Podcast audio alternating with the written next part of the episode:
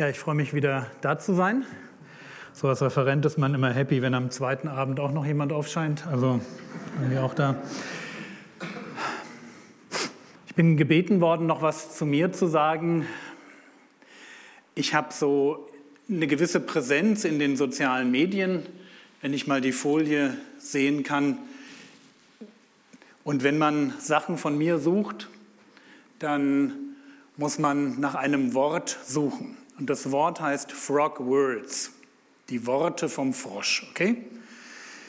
Wie es dazu kam, das ist eine Geschichte, die spielt in den Annalen unserer Gemeinde, so in einer Jugendgruppe, wo man einen Spitznamen verpasst bekommt, ob man den will oder nicht, der sich dann aber lange hält. Und wenn man zehn Jahre später Ältester ist und ein kleines Büro in der Gemeinde hat, steht außen dran der Frosch.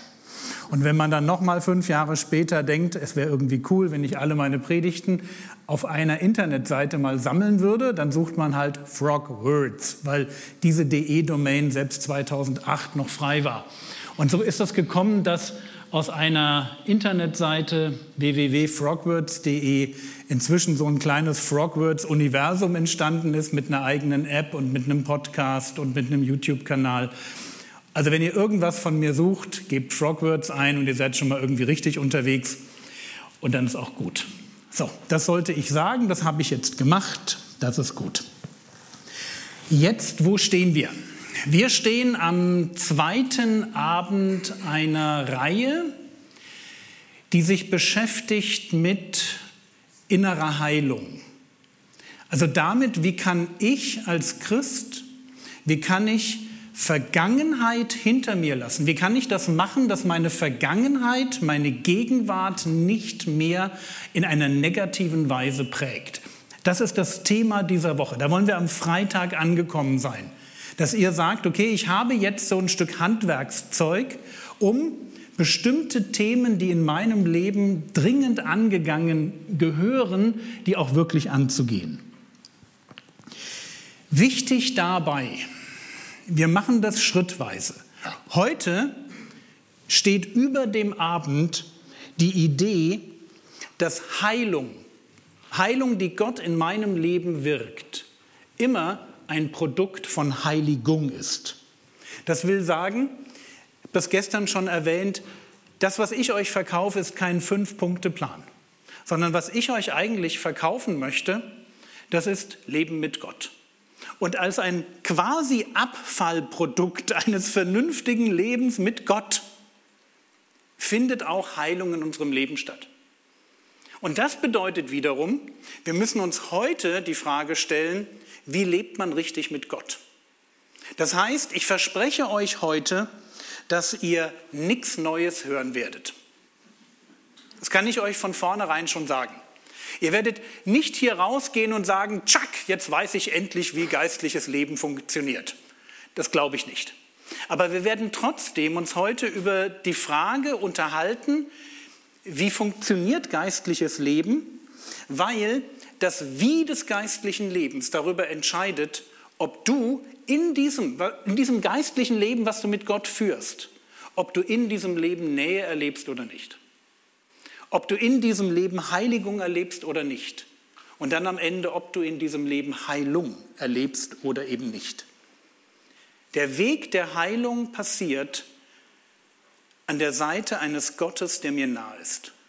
Und deswegen muss die Frage am Anfang im Raum stehen, wie mache ich das eigentlich, ein geistliches Leben führen? Und ich möchte mit euch heute fünf Punkte betrachten, die zu einem geistlichen Leben dazugehören. Diese fünf Punkte lauten Dynamik, das ist der erste Punkt, Reden mit Gott, Hören auf Gott, Leben in Gemeinschaft und Gott als Vater. Fünf Punkte, die jeder von euch begriffen haben muss, bevor wir morgen fast keine Bibelstelle bringen. Also heute erschlage ich euch mit Bibelstellen. Und ich habe so ein bisschen geschmunzelt, weil jetzt in diesem Moment stoßen zwei Gemeindetraditionen aufeinander. Hier vorne steht ein Brüdergemeindler, der erwartet, dass jeder von euch seine Bibel dabei hat, weil das typisch ist für unsere Tradition. Ich vermute aber, ich habe vorhin mal ge gegoogelt, was ihr so für eine Truppe seid. Hm, ich vermute, dass diese Gemeindetradition bei euch nicht so verbreitet ist. Deswegen würde ich sagen, holt euer Handy raus. Handy, bibleserver.de, die Elberfelder. Das wäre gut. Ihr werdet sie brauchen. Wir werden viel Text heute machen, weil ich wirklich mit euch das gesamte Spektrum geistlichen Lebens einmal durchgehen möchte. Und es geht mir darum, dass ihr rausgeht und sagt, aha, wenn ich morgen mich an das Thema Psychologie mache, wenn wir uns morgen beschäftigen mit, was tue ich denn, wenn ich plötzlich feststelle, dass ich ein komischer Kauz bin und nicht so genau weiß, wie ich aus diesem Komischsein rauskomme, dann wissen wir schon mal, ich bin komisch an der Seite Gottes. Und das ist gut. Weil komisch sein ohne Gott, das, ist, das funktioniert nicht. Okay, also es funktioniert schon, du kannst komisch sein, aber du wirst einfach keine Heilung erleben. Von daher erlaubt mir bitte heute mit euch euch zu erklären, was es heißt, ein geistliches Leben zu führen. Und der erste Punkt war Dynamik. Und wir schlagen dazu einfach mal auf Römerbrief Kapitel 5, Vers 21. Römer 5, Vers 21. Weil wir dort auf, ein, auf eine Idee stoßen, die da heißt, Gnade herrscht. Gnade, das ist eigentlich etwas, was man versteht als ein Geschenk, ich werde beschenkt. Und jetzt lesen wir in der Bibel, dass Gnade herrscht. Römer 5, Vers 21, damit wie Sünde geherrscht hat im Tod, das kennen wir, das war der Zeit, das war vor der Bekehrung, da, da herrschte die Sünde in unserem Leben und wir waren verurteilt zum ewigen Tod, damit wie die Sünde geherrscht hat im Tod, so auch die Gnade herrscht. Und jetzt, wenn ihr genau lest, durch Gerechtigkeit zu ewigem Leben. Und wir merken schon, wow, was für eine Formulierung. Hier herrscht Gnade durch Gerechtigkeit zu ewigem Leben. Und an anderer Stelle im Titusbrief könnten wir jetzt lesen, Titus 2, Vers 12, dass die Gnade uns belehrt. Gnade ist also in meinem Leben eine Größe, die in mein Denken in mein Verhalten hineindrückt und die mich dazu bewegen will, anders zu leben. Dass da, wo früher Sünde war, jetzt Gerechtigkeit entsteht, die mich belehren möchte, dass ich besonnen, gerecht und gottesfürchtig lebe in diesem Leben, das ich jetzt habe.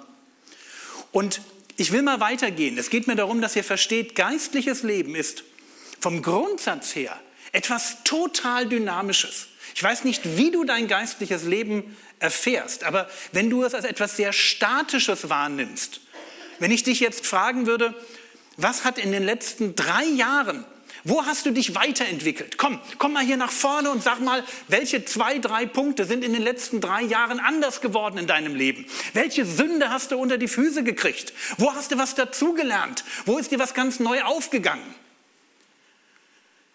dann weißt du jetzt, ob du gerufen werden möchtest oder nicht.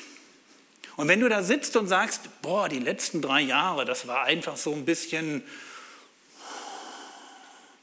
da war nicht viel, dann kann es sein, dass du noch nicht genau verstanden hast, wie dynamisch geistliches Leben ist. Andere Stelle, 2. Korinther Kapitel 3, Vers 18. Geistliches Leben hat ein Ziel und das Ziel ist nicht, dass wir in der Ewigkeit ankommen, das auch. Aber auf dem Weg dahin gibt es ein anderes Ziel. 2. Korinther Kapitel 3, Vers 18, da schreibt der Apostel Paulus, denn wir alle schauen mit aufgedecktem Angesicht die Herrlichkeit des Herrn an. Wir haben das Vorrecht, Jesus in seiner Einzigartigkeit zu bewundern. Und indem wir das tun, und das Wort, was hier steht, hat etwas damit zu tun, dass wir nicht nur anschauen, sondern reflektieren also es widerspiegeln. Indem wir das tun, heißt es dann, und werden so verwandelt, Transformation, und werden so verwandelt in dasselbe Bild von Herrlichkeit zu Herrlichkeit, wie es vom Herrn dem Geist geschieht. Also würdest du den Heiligen Geist fragen, der hoffentlich in dir wohnt, zumindest wenn du bekehrt bist, tut er das. Hey Heiliger Geist, was hast du eigentlich mit mir vor? dann würde der Heilige Geist dir sagen, ich möchte, dass man aus jeder Pore deines Lebens Jesus erkennt. Ich möchte, dass Jesus in dir sichtbar wird. Dass Jesus in dir Gestalt gewinnt. Achtung, charakterlich. Okay? Das ist der Punkt. Wir dürfen Mensch werden. Und das ist der gleiche Gedanke, der an anderer Stelle in Galater 5, Vers 16 ausgedrückt wird mit dem Begriff Wandel im Geist. Schlag das mal auf. Galaterbrief, Kapitel 5, Vers 16. Die Galater waren ja so ein bisschen durcheinander, hatten so ein bisschen falsche Vorstellung davon, worum es im geistlichen Leben geht. Die waren noch ein bisschen zu eng mit dem Alten Testament verbandelt.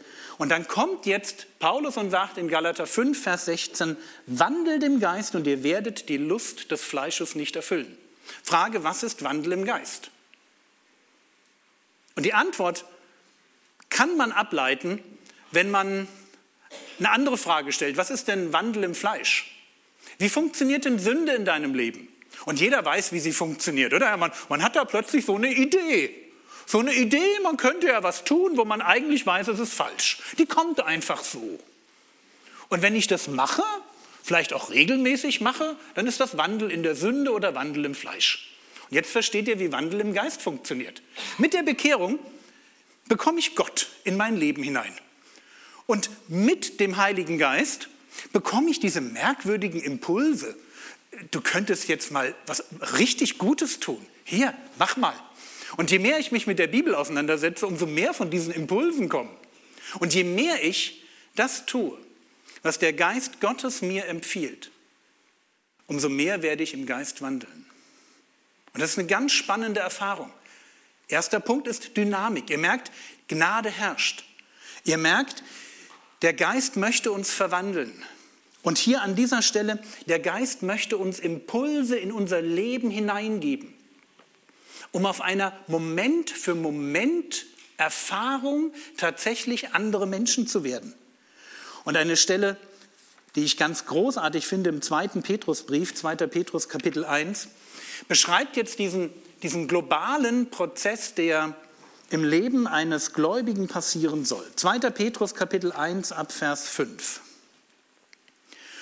Und ich lese den ganzen Vers mal vor, also 2. Petrus 1, die Verse 5 bis 7. Und ihr werdet merken, das ist wie so ein Zyklus, wie so ein Wachstumszyklus.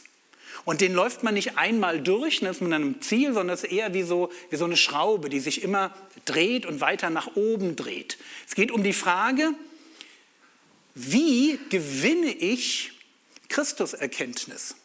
Hier, 2. Petrus Kapitel 1, da heißt es in Vers 8, denn wenn diese Dinge bei euch vorhanden sind und wachsen, was das ist, erkläre ich euch gleich. Aber wenn diese Dinge bei euch vorhanden sind und wachsen, lassen sie euch im Hinblick auf die Erkenntnis unseres Herrn Jesus Christus nicht träge noch fruchtleer sein. So, ich sage dir jetzt eines, das Wichtigste in deinem Leben als Christ ist, dass du den Herrn Jesus erkennst. Das ist das A und O. Okay? Christuserkenntnis ist einmal das Ding, um das sich unser geistliches Leben dreht. Das ist viel wichtiger als irgendwas anderes. Wie erkenne ich Christus? Und die Antwort lautet, ich erkenne den Christus nicht durch theoretisches Wissen. Irgendwo spielt das eine Rolle, aber das ist eigentlich nicht der Punkt. Weil Jesus Christus ist eine Person. Und eine Person erkenne ich nicht durch Wissen über die Person, sondern durch Umgang mit der Person, beziehungsweise in dem Fall dadurch, dass ich die Person imitiere. So, und jetzt schauen wir uns an, wenn diese Dinge bei euch vorhanden sind und wachsen, welche Dinge sind das? Die, die davor stehen. Also lesen wir ab Vers 5. 2. Petrus 1, Vers 5. Eben deshalb, das deshalb bezieht sich darauf, dass Gott uns mit allem beschenkt hat, was wir zum Leben brauchen. Eben deshalb, weil wir die Beschenkten sind, wendet aber auch allen Fleiß auf und reicht in eurem Glauben die Tugend dar. Das heißt, was Gott in deinem geistlichen Leben sehen will, ist Tugend, dass du das Richtige tust, das, was du verstanden hast. So, und wenn du dabei bist, das Richtige zu tun, in dem Tugend, in der Tugend aber die Erkenntnis. Das heißt, der zweite Punkt, der zu einem geistlichen Leben dazugehört, ist, dass wir permanent dazulernen. Erkenntnis hat was mit Wissen zu tun. In der Erkenntnis aber die Enthaltsamkeit. Enthaltsamkeit, ja, Tugend war das Gute rein. Enthaltsamkeit bedeutet, schmeißt das Schlechte raus.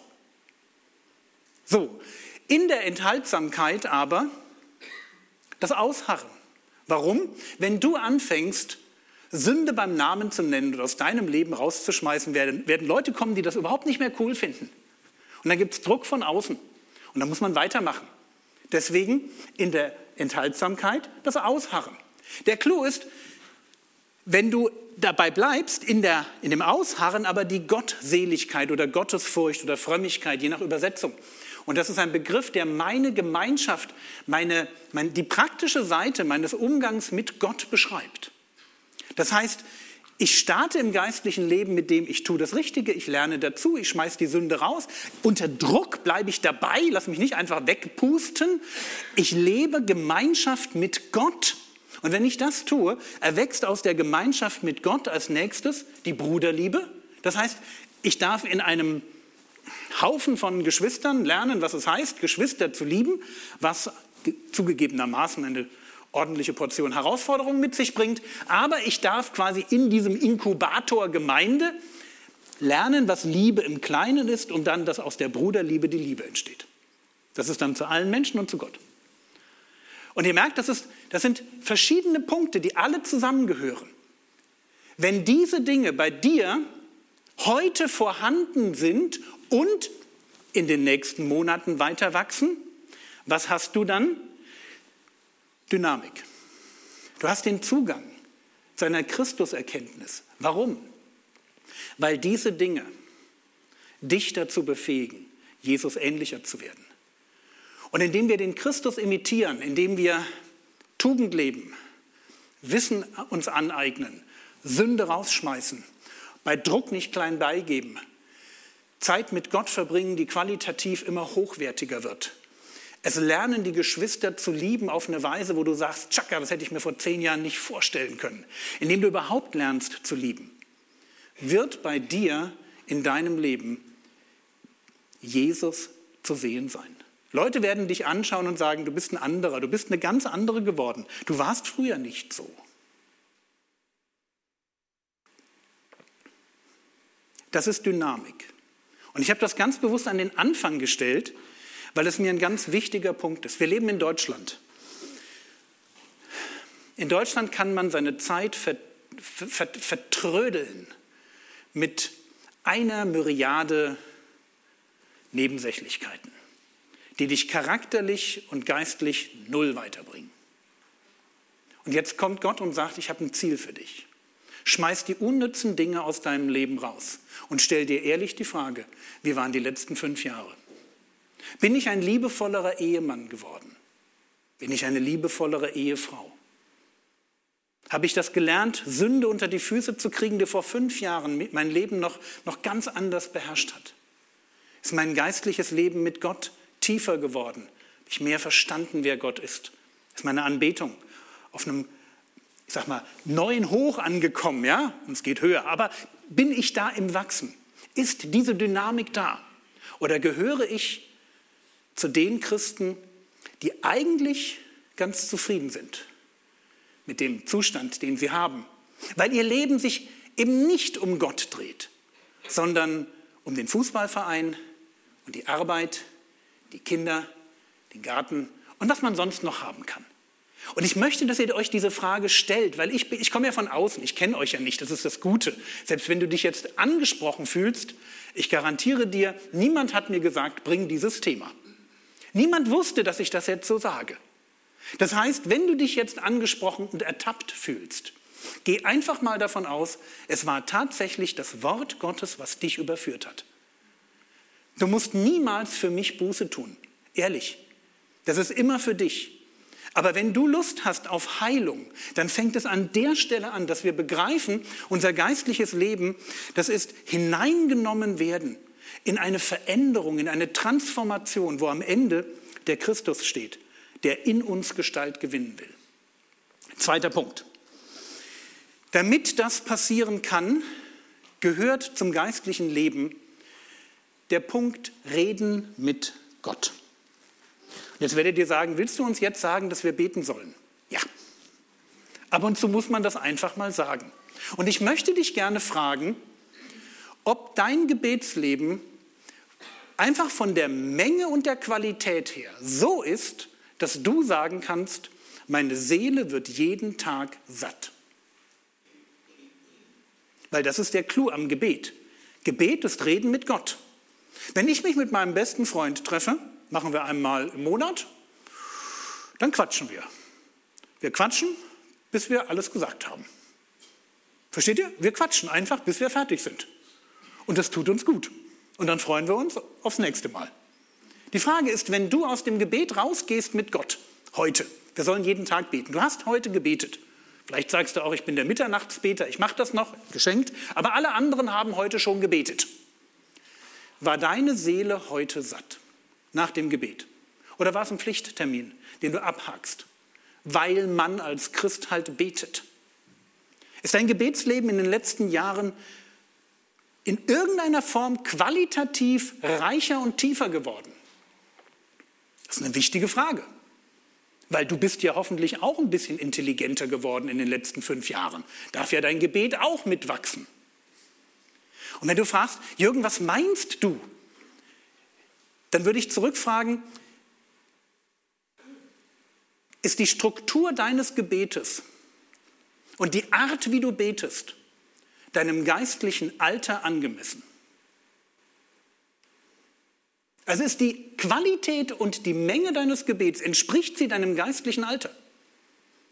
Und Entschuldigung, ich, ich, bin nicht der Typ, der jetzt Druck auf dich ausüben will. Du kannst so viel beten, wie du willst. Es geht nicht darum, dass du eine Pflicht erfüllst. Die Frage ist, ist die Beziehung zu Gott, die du führst, so tief, dass du gerne betest? Weil wenn, wenn du das nicht tust, dann bist du entweder nicht bekehrt oder du hast einfach keinen blassen Schimmer, wie man eine geistliche Beziehung führt. Versteht mich nicht als Zwang, ihr müsst nicht für mich beten, nicht eine Minute. Die Frage ist, wenn ich dich frage nach deinem geistlichen Gebet, wenn ich sagen würde, komm hier nach vorne und, und zeig mir doch mal, was, wie du das machst. Oder noch ein bisschen dramatischer, wenn du deinen Kindern erklärst, wie du betest. Was erklärst du ihnen eigentlich? Geht deine Seele jeden Tag im Gebet auf in der Begegnung mit Gott? Das ist die Frage. Und hast du da irgendwie eine Qualität drin? Lukas Kapitel 11, damit ihr mich ein bisschen versteht. Wir brauchen ein, wir brauchen ein funktionierendes Gebetsleben, wenn wir über Heilung nachdenken wollen. Wir brauchen das einfach, weil wenn wir nicht mit Gott reden, dann wirst du, wenn ich dir erkläre, dass das das Zentrum ist von Heilung, dass du mit Gott über deine Probleme reden musst, du wirst nicht wissen, wie das geht, weil du keine Erfahrung damit hast. Das wird für dich so was ganz Mystisches, Unbekanntes sein. Also Lukas Kapitel 11, die Jünger kommen zu Jesus, Jesus hat da gebetet und sie kommen da und sagen ihm, Herr, lehre uns beten. Und dann, dann macht der Herr Jesus das. Und ich lese euch das vor, was er ihnen da sagt. Lukas Kapitel 11, Vers 2. Er sprach aber zu ihnen, wenn ihr betet, so sprecht, Vater, geheiligt werde dein Name. Dein Reich komme, unser nötiges Brot gib uns täglich und vergib uns unsere Sünden, denn auch wir selbst vergeben jedem, der uns schuldig ist und führe uns nicht in Versuchung. Ihr habt hier, und das ist jetzt sehr platt und banal, fünf Themenbereiche, die zu einem täglichen Gebet dazugehören. Themenbereich 1, ich bete Gott an. Themenbereich 2, ich kümmere mich um sein Reich. Das ist Fürbitte für andere Christen, Fürbitte für Gemeinde, für die Entwicklung von Evangelisation und Mission. Ein dritter Punkt. Ich bete um die Dinge, die heute mein Leben betreffen, wo ich Gott brauche. Ein vierter Punkt. Ich bitte um Vergebung für meine Sünden. Und ein fünfter Punkt. Ich bitte Gott darum, dass er mich nicht dorthin führt, wo Versuchung ist, sondern dass er mich bitte den richtigen Weg führt, dass er mir Weisheit gibt, um zu sehen, wo geht es richtig hin. Darf ich dich fragen, ob dein Gebet nach diesem Prinzip strukturiert ist? Ob du das hast? Eine Anbetung, wo, wo du wirklich sagst, ich habe mit Worten Gott bewundert heute? Fürbitte, wo du sagst, ich habe einen Korb voll Anliegen, die mir so wichtig sind, weil das muss einfach passieren, damit diese Welt das Evangelium hört. Ich habe, meine, ich habe das, was mich betrifft, Gott gebracht, weil ich weiß, ohne ihn geht nichts. Hast du heute deine Sünde von gestern bekannt? Hast du Gott heute darum gebeten, dass er dir Weisheit gibt für deinen persönlichen Lebensweg? Dass du nicht irgendwie wie Lot Richtung Sodom abbiegst und irgendwann feststellst, dass die Entscheidung einfach riesiger Mist war? Ich stelle dir diese Frage nicht, um dich von hier vorne irgendwie fertig zu machen. Ich möchte wissen, ob dein Gebetsleben ein Gebetsleben ist, das der Beziehung, die du vorgibst als Christ zu haben, entspricht. Und wenn nicht, dann bitte ich dich einfach nur, das zu ändern. Weil wenn wir über Beziehung mit Gott nachdenken, dann gehört das Thema Reden mit Gott einfach ins Zentrum. Es geht nicht anders. Und wenn du das jetzt als Druck empfindest, dann bekehr dich. Ich sage das so deutlich. Wenn du so simple geistliche Übungen wie Gebet, wenn du denkst, oh, jetzt muss ich ja noch was, dann bekehr dich, weil dieses Gefühl, ich muss noch was, bedeutet nichts anderes, als dass du noch gar nicht in einer Beziehung mit Gott angekommen bist. Ich, wenn meine Frau sagt, wollen wir einen Eheabend machen, sage nicht, oh, muss ich jetzt noch einen Eheabend machen. Versteht ihr? Sondern ich denke mir, ja, den will ich. Und zwar den ganzen. Und die Frage ist, ob wir, wenn wir über Gott nachdenken und sagen Gebet, ob wir dann denken, äh, schon wieder? Oder ob wir in einer Beziehung leben, wo wir sagen, stark. Boah, jetzt anderthalb Stunden raus in den Wald und mit Gott reden. Ich weiß, dass meine Seele, es kann ihr nichts Besseres passieren. Und ich meine das ernst. Ich meine das als jemand, der das seit Jahrzehnten tut. Es kann meiner Seele nichts Besseres passieren. Als dass sie ihre Sorgen abgibt, ihre Sünden bekennt, in die Fürbitte eintritt, um dem Bösen zu wehren, Gott anzubeten und damit jedem Götzendienst, also wirklich dazu sagen, ich will keinen Götzendienst begehen, weg damit, ich will Gott anbeten. Das ist so genial. Und ich hoffe, ihr versteht ein bisschen, worum es geht. Weil wenn wir über Heilung reden, als Produkt von Heiligung, dann muss das in deinem Leben stimmen. Dritter Punkt. Hören auf Gott. Das eine ist, wir reden mit Gott, also wir haben das mit der Dynamik verstanden. Wir reden mit Gott, hören auf Gott. Hören auf Gott ist ein spannender Punkt, weil natürlich weiß jeder, was jetzt kommt. Ich soll Bibel lesen. Stimmt. Wieder dieser Punkt, wenn du schon so rangehst, äh, ich muss Bibel lesen, bekehr dich, hatten wir schon. Warum? Überleg mal. Gott schreibt dir einen Liebesbrief. Zugegebenermaßen ein klein bisschen dick geraten.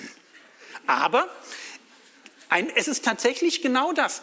Der Schöpfer des Universums schickt seinen Geist in die Welt, um Menschen zu benutzen, dass die inspiriertes Wort Gottes aufschreiben, sodass du ein Buch hast, wo du Dinge nachlesen kannst, wo du nicht ständig denken musst, stimmt das jetzt oder stimmt das jetzt nicht? Kann ich jetzt was mit anfangen oder nicht? Sondern wo du das studieren kannst und auf die relevanten Fragen des Lebens Antworten bekommst, die werden in der Ewigkeit noch gelten. Das ist der Hammer. Das ist schlicht und ergreifend der Hammer. Ich darf Leben finden, Wahrheit finden. Überlegt mal, was das bedeutet. Also gerade in unserer Zeit, wo wir per Social Media ja mit allem überschüttet werden, wenn heute jemand sich bekehrt, ist es super schwierig für ihn, auch nur eine, nur eine halbwegs vernünftige Gemeinde zu finden. Weil der, der geht ins Internet und sucht einfach mal so ein bisschen, wo könnte ich denn hingehen? Warum? Und wir, wir haben die Bibel. Und die Bibel sagt, lies mich. Lies mich immer wieder. Und die Bibel sagt, ich will euch das vorlesen, weil es so ein schöner Vers ist, Psalm 1. Die Bibel sagt, denk über mich nach. Wort Gottes will gelesen werden. Und jetzt kommt der zweite Punkt, der ganz, ganz arg wichtig ist. Wort Gottes will durchdacht werden.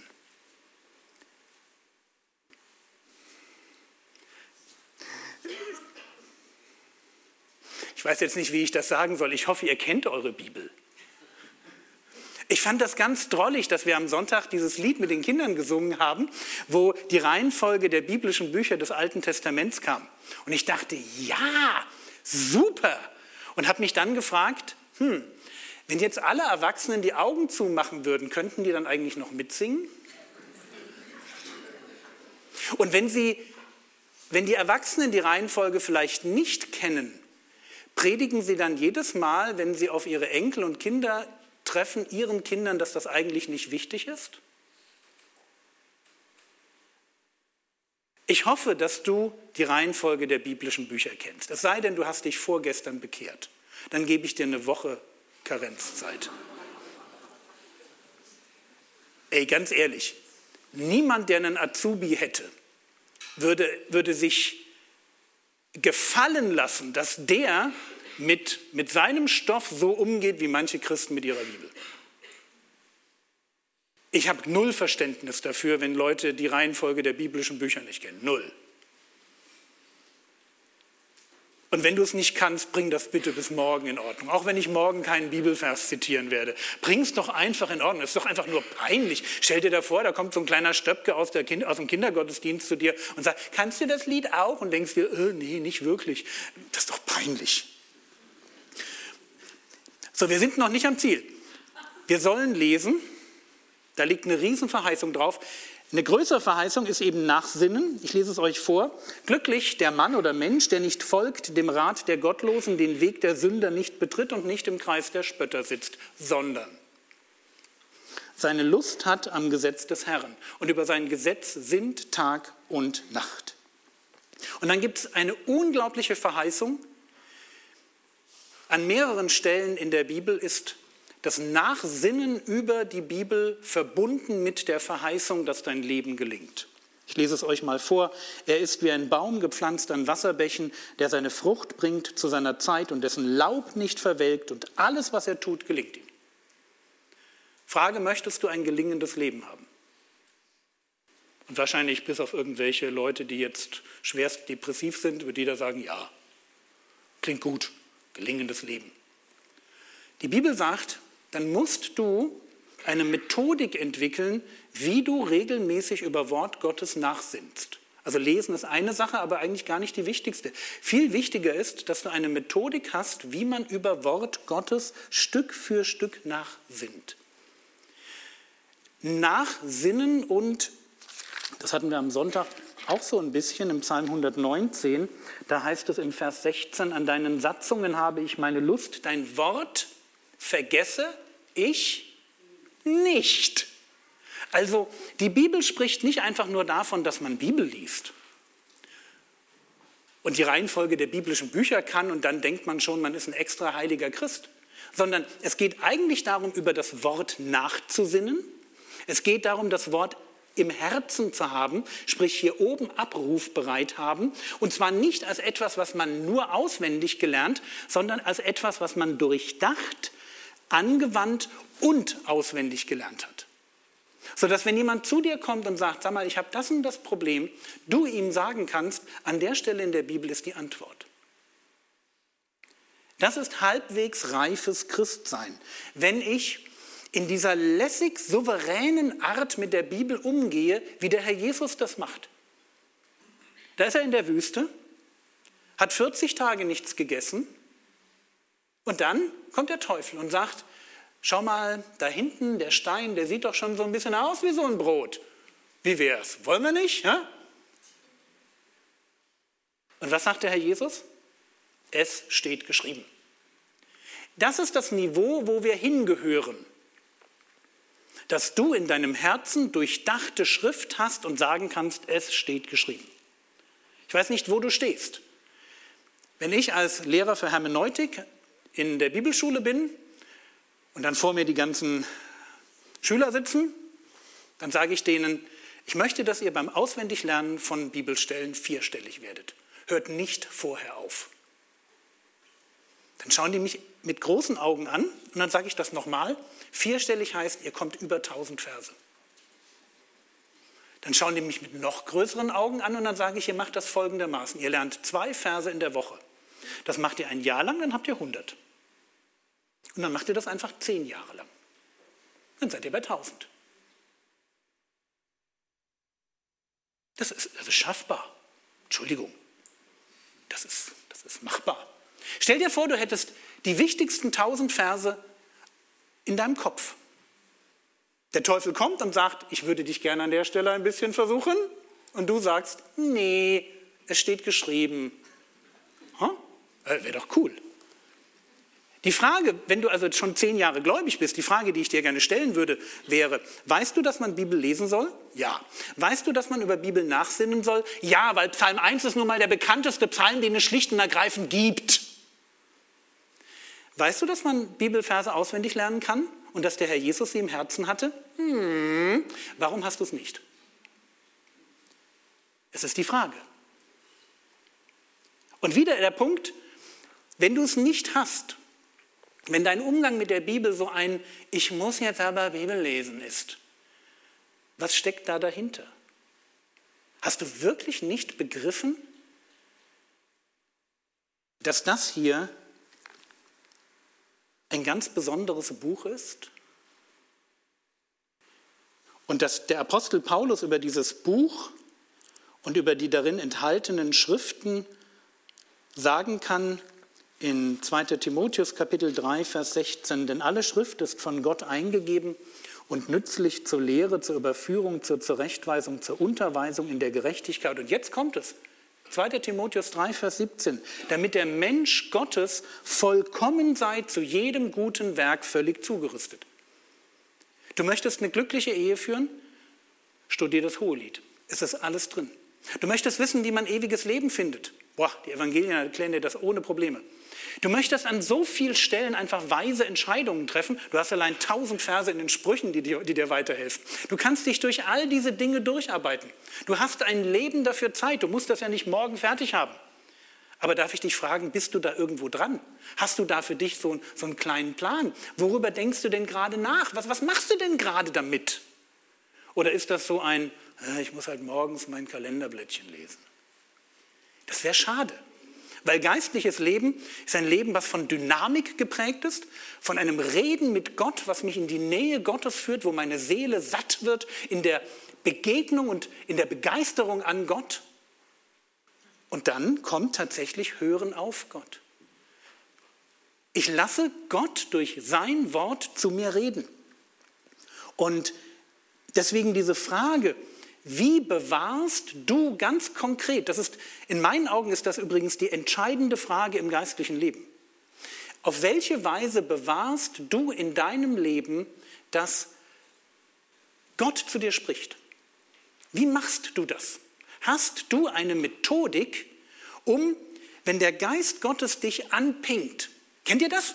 Du sitzt in der Predigt drin und hast plötzlich so den Eindruck, da nimmt jemand eine Latte und haut dir gegen den Kopf. So, basch. So, das ist so, wenn der Geist Gottes einen anpinkt. Es kann eine Predigt sein, kann ein Gespräch sein, kann ein Buch sein, was man liest, ein Podcast, den man hört, Bibellese. Auf alle Fälle, du kommst bei so einer Stelle vorbei, wo du den Eindruck hast, es gibt diesen leichten Klaps auf den Hinterkopf. Okay, so, jetzt weißt du, der Geist Gottes hat dich auf was aufmerksam gemacht. Was tust du? Es ist wirklich, es ist das Entscheidende in deinem Leben, dass du eine Methodik hast, diesen Moment zu konservieren. Wie sorgst du dafür, dass dieses Zack in sechs Wochen sich als gute Gewohnheit in deinem Leben wiederfindet oder in zehn Wochen? Das ist etwa so die Zeitdauer, die es braucht. Du wirst nicht morgen etwas ändern. Du hörst am Sonntag eine Predigt, du wirst nicht am Montag dein Leben ändern. Solltest du die Predigt vom vorletzten Sonntag vergessen haben, hast du wahrscheinlich ein Riesenproblem. Aber nehmen wir an, du hättest wenigstens eine Methodik, um dich so halbwegs an das zu erinnern, worum es thematisch ging. Wie machst du das, wenn der Geist Gottes in dein Leben hineinspricht? Wie machst du das ganz konkret? Wenn ich dich fragen würde, was sind die letzten drei guten Gewohnheiten, die entstanden sind in deinem Leben, weil der Geist Gottes dich angesprochen hat, ist da was? Oder bist du so einer, der sich halt Sonntag für Sonntag eine Predigt anhört und fairerweise sagen muss, die letzten 52 Predigten haben jetzt nicht so viel in meinem Leben verändert? Das wäre der christliche Standard in Deutschland. Das ist halt nur nicht das, was mit der Dynamik zusammenpasst, von der wir am Anfang gelesen haben. Der Geist Gottes gibt uns doch diesen Impuls, Stichwort Wandel im Geist, weil er uns verändern will, sprich von Herrlichkeit zu Herrlichkeit. Und du bist tatsächlich dafür verantwortlich. Das nimmt dir niemand ab. Dass du in deinem Leben dafür sorgst, dass dieser Impuls, den Gott dir gibt, dass du anfängst drüber nachzudenken, den nicht zu vergessen, ihn irgendwie mit deinem Leben mal so ein bisschen rubbelst, wo trifft er denn mich? Und dass du dann am Ende eine gute Gewohnheit in dein Leben einführst, weil du sagst, hier habe ich etwas von Gott gehört. Gott hat zu mir gesprochen. Alles andere ist Religiosität. Das kann dir jede Religion geben. Wenn du in den Gottesdienst gehst, weil du gerne Musik hörst und weil du ein bisschen Gemeinschaft hast und danach noch ein paar Pommes essen willst, hey, das gibt es in jeder Religion. Das gibt es übrigens auch im Kleintierzüchterverein. Aber dieses Gott spricht in mein Leben hinein. Boah, der lebendige Gott, der Himmel und Erde gemacht hat, spricht, an, spricht in mein Leben hinein und sagt, ich bin dagegen, dass du das weitermachst. Ich will, dass du an der Stelle dich veränderst.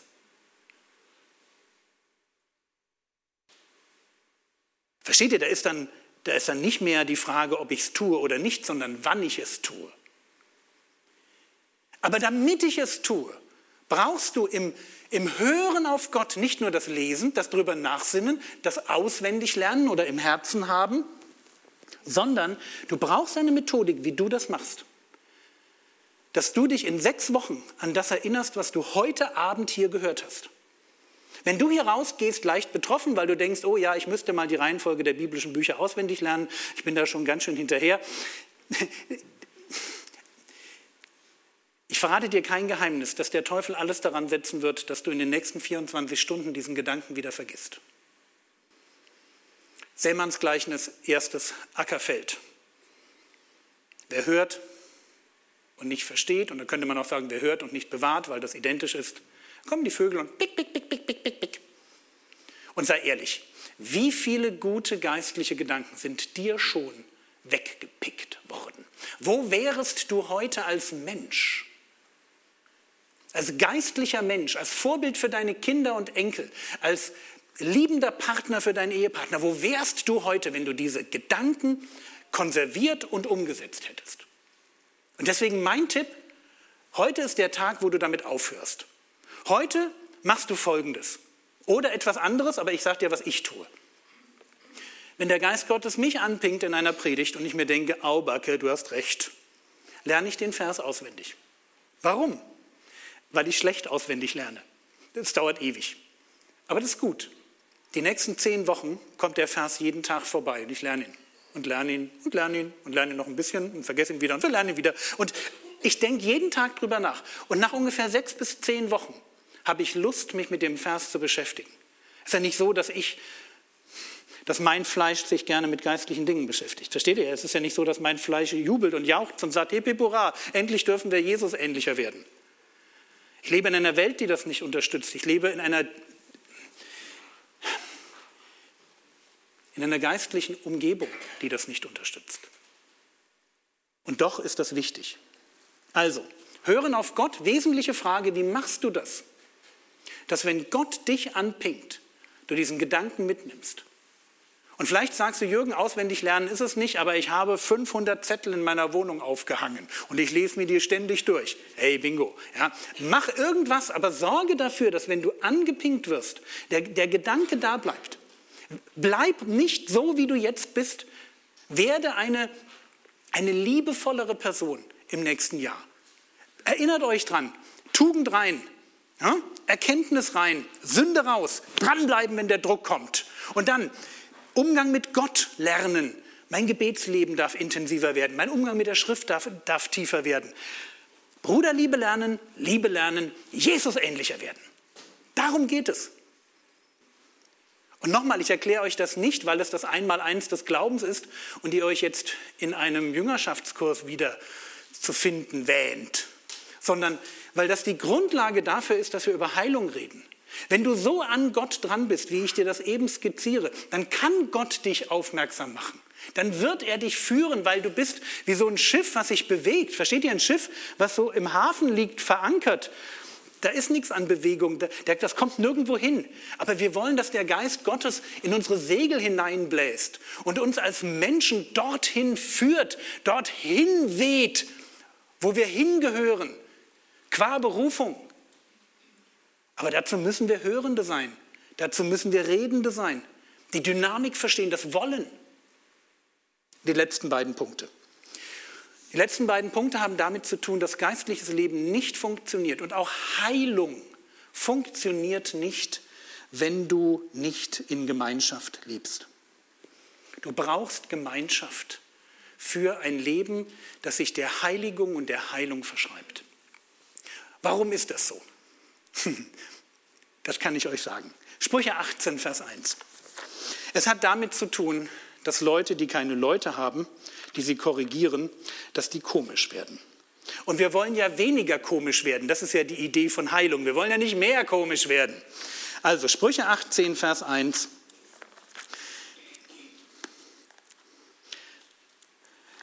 Und ich habe das immer und immer wieder erlebt, dass Menschen, die sich aus Gemeinschaft rausziehen, dass die am Ende einfach schräge Vögel werden. Also ich, ich habe auch kein besseres Wort dafür.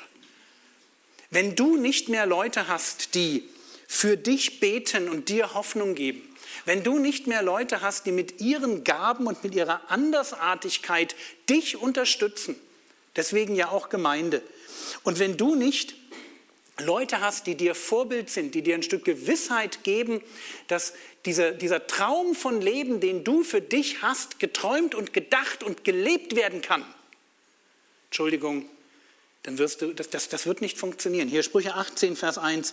Wer sich absondert, also wer so seins macht, sucht sein Begehren, der ist eigentlich ein Egoist. Gegen alle Umsicht platzt er los. Da fehlt es dann völlig an, an Verständnis. Das, das, sind, das sind letztlich a- oder unsoziale Leute. Die platzen einfach drauf los. Du denkst, weißt du nicht, wie man sich benimmt? Nee, weiß er nicht mehr. Wir brauchen Gemeinschaft. Du brauchst Gemeinschaft. Du brauchst eine Gemeinde, wo du dazugehörst, wo Menschen dir dienen dürfen, wo Menschen dir zuhören, wo, wo du Vorbilder hast, die dir zeigen, da ist vorne, da will ich hin. Du brauchst Leute, die dich positiv herausfordern. Unterschätze mir bitte nicht Gemeinde. Das ist ganz wichtig. Und jetzt wirst du sagen, Jürgen, wenn du unsere Gemeinde kennen würdest, würdest du vielleicht nicht so reden. Doch, ich habe in Gemeinde alles durch. Ich weiß, wie es ist, wenn eine Gemeinde sich spaltet. Ich weiß, wie es ist, wenn eine Gemeinde zerbricht. Ich weiß das. Ich weiß, wie es in Gemeinde ist, wenn jemand gegen dich aufsteht. Ich weiß, wie das ist, Gemeinde. Ich glaube, ich habe mehr hässliche Gemeindeerfahrungen als ihr. Und ich bin trotzdem ein Fan von Gemeinde. Warum? Naja, es gibt keine Alternative. Ja, wenn es sie gäbe, dann hätte Gott diese Alternative doch ins Rennen geschickt. Hat er aber nicht, sondern hat entschieden, dass jeder, der gläubig wird, in eine Gemeinschaft von anderen Gläubigen hineingetauft wird. Dass jeder nur eine Gabe hat und diese eine Gabe die anderen Gaben braucht, damit der halt ergänzt wird. Ich brauche euer Gebet und ihr hoffentlich ein bisschen diesen Vortrag. Und zusammen wird das hoffentlich über die Woche auch etwas, wo wir alle von profitieren. Ist doch logisch.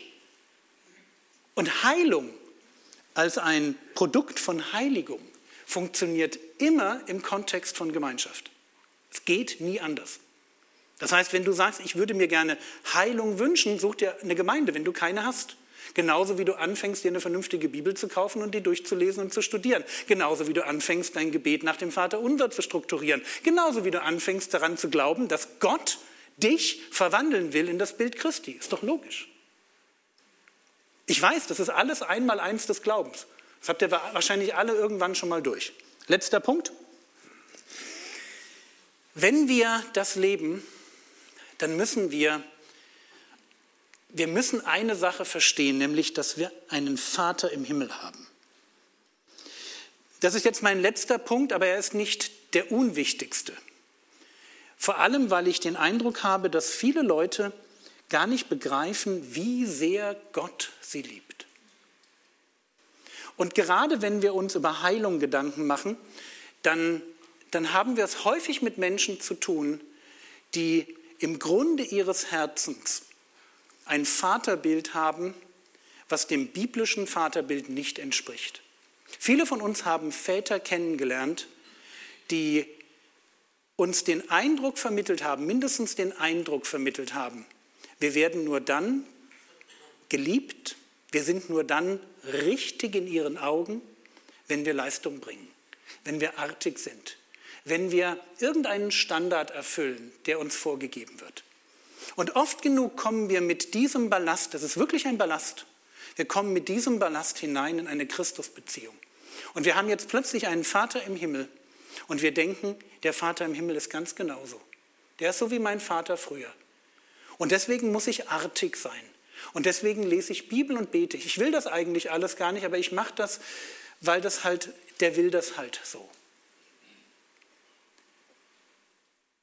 Und ich möchte dir jetzt einfach drei Dinge zeigen, die zu einem biblischen Vaterbild dazugehören. Drei Dinge, die du wirklich tief drin verstanden haben musst. Wenn das in deinem Denken noch nicht völlig abgebildet ist, wenn Gott, und ich will mit dem Bild anfangen, wenn Gott für dich nicht ein Gott ist, der hinter dir steht, seine Hände auf deine Schultern legt und dann sagt, schau, da vorne ist die Zukunft und wir beide reißen das. Versteht ihr? Das ist Gott in der Bibel, der hinter mir steht, mir den Rücken stärkt, nach vorne zeigt, hey, wir haben gemeinsam was vor, wir schaffen das und ich mache das mit dir. Ich weiß nicht, wie du über Gott denkst, aber das ist in einem Bild zusammengefasst das Vaterbild der Bibel. Gott ist ein Gott und ich fange mit meiner absoluten Lieblingsstelle an, Zephania. Zephania Kapitel 3, Vers 17. Jetzt kommt es darauf an, dass ihr eine Bibel, die Reihenfolge, ihr wisst ja, kleine Propheten, das ist nicht immer so einfach.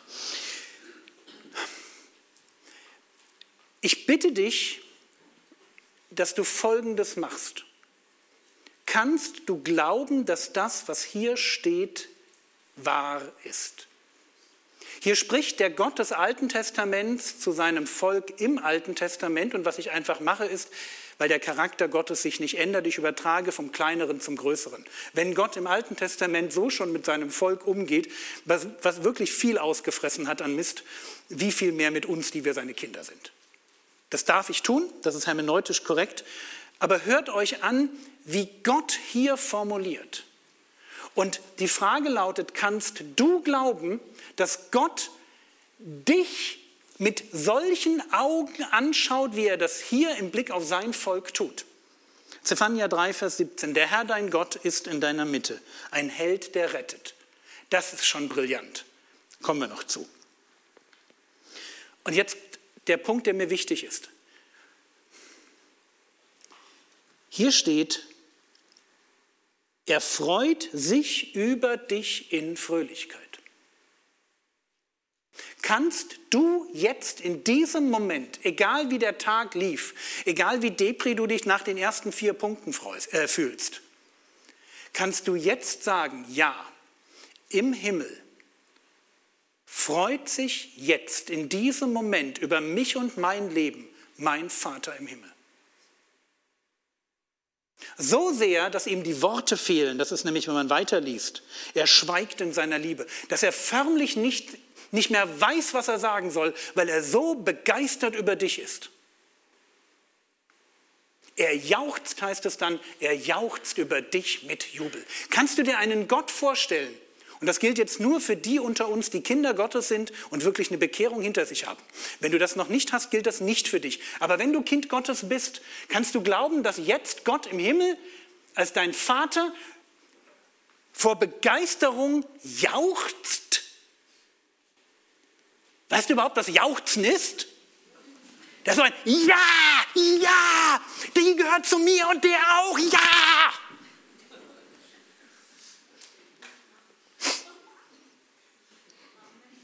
Kannst du das glauben? Weil wenn du es nicht glauben kannst, ist wahrscheinlich dein Vaterbild defizitär. Dann ist wahrscheinlich was kaputt. dann kannst du es vielleicht nicht glauben, weil du denkst, niemand kann einen anderen so lieben. Das wäre ja bedingungslose Liebe. Das wäre ja 100 Prozent immer für mich, egal was ich angestellt habe.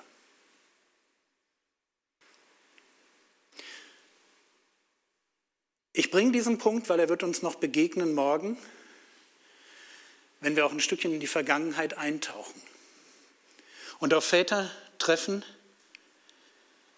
die uns nicht so geliebt haben. Das biblische Vaterbild hat diesen Gedanken, ich bin immer 100 Prozent von dir begeistert. Auch wenn ich sündige? Ja. Weil, ganz ehrlich, ich habe einen kleinen zweijährigen Enkel. Und ich habe einen Humidor. Das ist ein Kasten, da hält man eine gewisse Feuchtigkeit drin, um Zigarren zu lagern. Der hätte abgeschlossen sein müssen. War er aber nicht. Und er stand hier unten.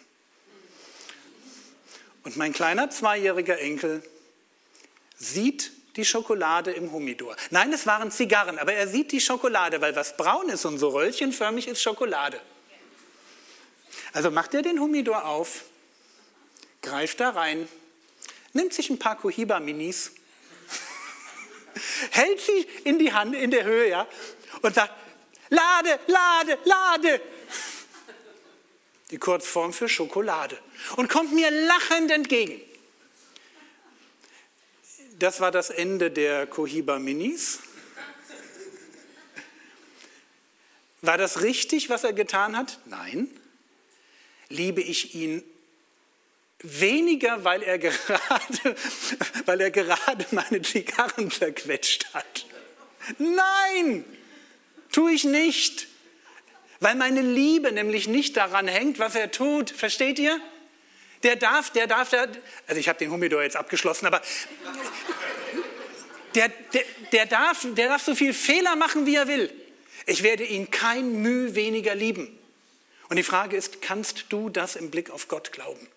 Du darfst den schlimmsten Blödsinn machen, wo du dich, wenn du ihn getan hast, dreckig fühlst, beschämt fühlst, wo du weißt, das möchte ich niemandem erzählen, müsste ich aber mal mit jemandem klären, wo du rausgehst und denkst, boah, was bin ich für eine, für eine schräge Socke, dass ich das immer noch nicht auf die Reihe kriege, mein Leben.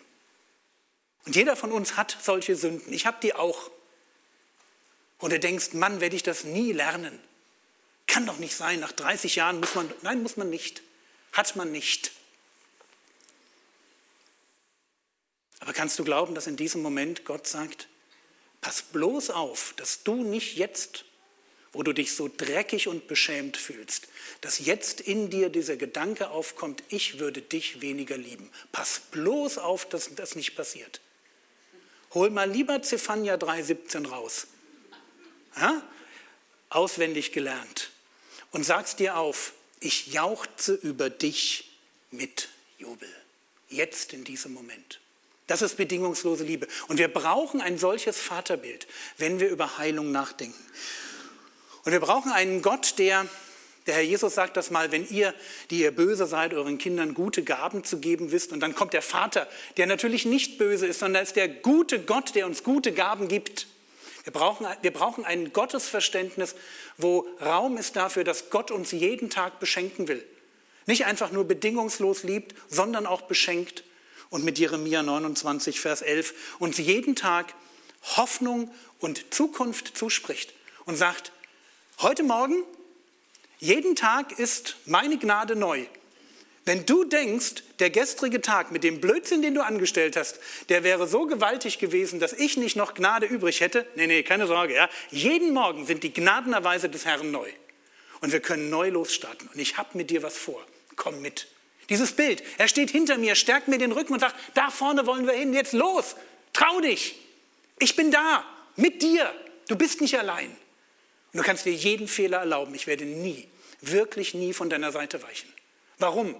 Ich habe dich geliebt, als du Sünder warst, bin 100% all in gegangen. Glaubst du wirklich, dass ich jetzt dich loslasse, dass ich jetzt plötzlich irgendwie weniger Liebe für dich empfinde, als ich es am Kreuz hatte? Das geht doch nicht. Fünf Punkte, die wir verstanden haben müssen, wenn wir uns morgen Gedanken machen über den Weg der Heilung und in unser eigenes Leben hineinblicken. Der erste Punkt ist, unser Leben ist, unser geistliches Leben ist dynamisch, auf Veränderung hin angelegt. Der zweite Punkt, wir brauchen ein Reden mit Gott, wo, wo unsere Seele satt wird in der Begegnung mit Gott. Drittens, wir brauchen den Glauben daran, dass Gott in unser Leben hineinsprechen will und eine Methodik, dass wir dieses Reden nicht einfach nur wahrnehmen, sondern es so lange wie so eine Kuh, die immer wieder keut, drauf rumbeißen, bis da hinten eine gute Gewohnheit rauskommt. Viertens, wir brauchen lebendige Gemeinschaft, die in unser Leben auch mal hineinsprechen darf. Fünftens, wir brauchen ein Vaterbild, wo ich weiß, wenn ich mich auf dem Weg der Heilung diesen Momenten nähe, vor denen ich mich fürchte und vielleicht schon 20 Jahre davonlaufe, dann wird das meinen Gott nicht irritieren, es wird ihn nicht überfordern und er wird eines auf keinen Fall tun, mich im Stich lassen. Und deswegen waren mir diese fünf Punkte am Anfang wichtig und ich möchte das jetzt einmal kurz mit einem Satz noch zusammenfassen. Wenn wir über Heilung reden, dann muss Heilung, damit das nicht einfach nur ein Fünf-Punkte-Plan ist, Produkt von Heiligung sein. Und wir müssen verstehen, dass das Ziel in unserem Leben, auch wenn wir über Heilung reden, eigentlich nicht darin besteht, dass wir Heiler werden, sondern mehr werden wie Jesus. Amen.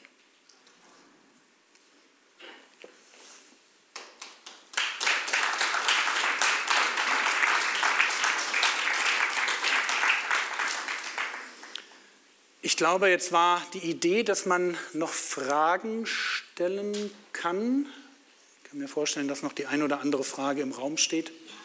Ich habe übrigens auf meiner App, ihr könnt das nachschauen, wenn ihr das jetzt ähm, hier nicht alles mitschreiben konntet, es gibt diese Frogwords-App und ich habe da mir erlaubt, ganz oben den Live-Button zu integrieren. Da findet ihr dann die Vorträge von Wolfsburg, da findet ihr den zweiten Vortrag und da ist das Skript von eben. Also wenn ihr das nochmal anschauen wollt, auf einer Seite alle wesentlichen Bibelstellen, noch ein paar mehr. Habe nicht alle gebracht. Genau, Jakob. Gut, ich habe das Mikro, ne? einfach Handzeichen geben. Es gibt, es gibt wirklich keine dummen Fragen. Ne? Also traut euch, seid offen. Stellt Fragen. Da hinten ist einer.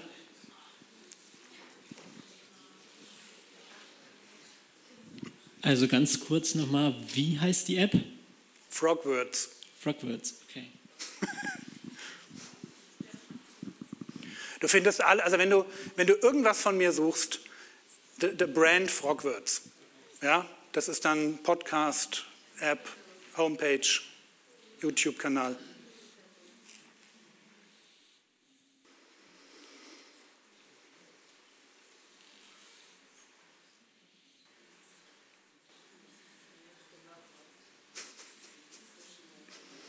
Ich habe manchmal den Eindruck, dass ich Leute totquatsche, aber. ja. Die letzte Bibelstelle war Jeremia 29,9. 29,11.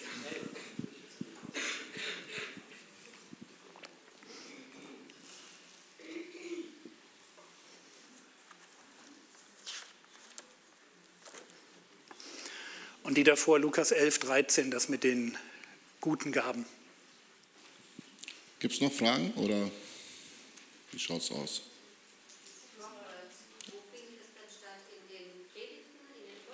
Ein, ein Moment ganz kurz, äh, dass man auch, wir haben Livestream, ne? Und äh, Leute würden gerne hören, was für Fragen gestellt werden. Ach so, ähm, diese Frogwords findet dieser Abend heute bei Predigen, Podcasts, Ehe, Familie, da gibt es einiges. Ja, geh mal, geh mal auf die Startseite ganz oben live, Wolfsburg. Aha, da bin ich nicht. Da gibt es nichts mehr. Da gibt es die anderen. Ich war jetzt in das. Bist du auf der Homepage oder bist du auf der App? Ah, nicht auf der App, ich bin auf einer Homepage. Da ist nichts. Da ist nichts. Da ist nichts. Dann lade ich die App runter. Dankeschön.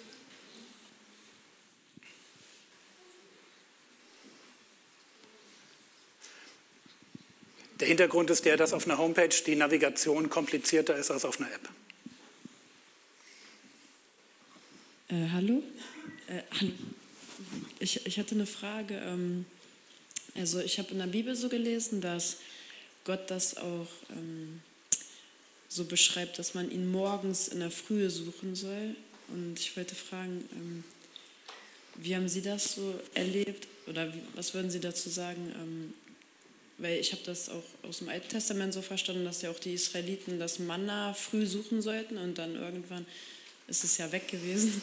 Und dass Gott das irgendwie besonders segnet, wenn man ihn in der Frühe sucht. Weil bei mir war das zum Beispiel so, jetzt, ähm, wenn die Kinder zum Beispiel ne, ähm, in der Nacht immer aufgewacht sind, ich habe das irgendwann nicht mehr auf die Reihe bekommen, äh, morgens äh, Gott dann manchmal noch zu suchen.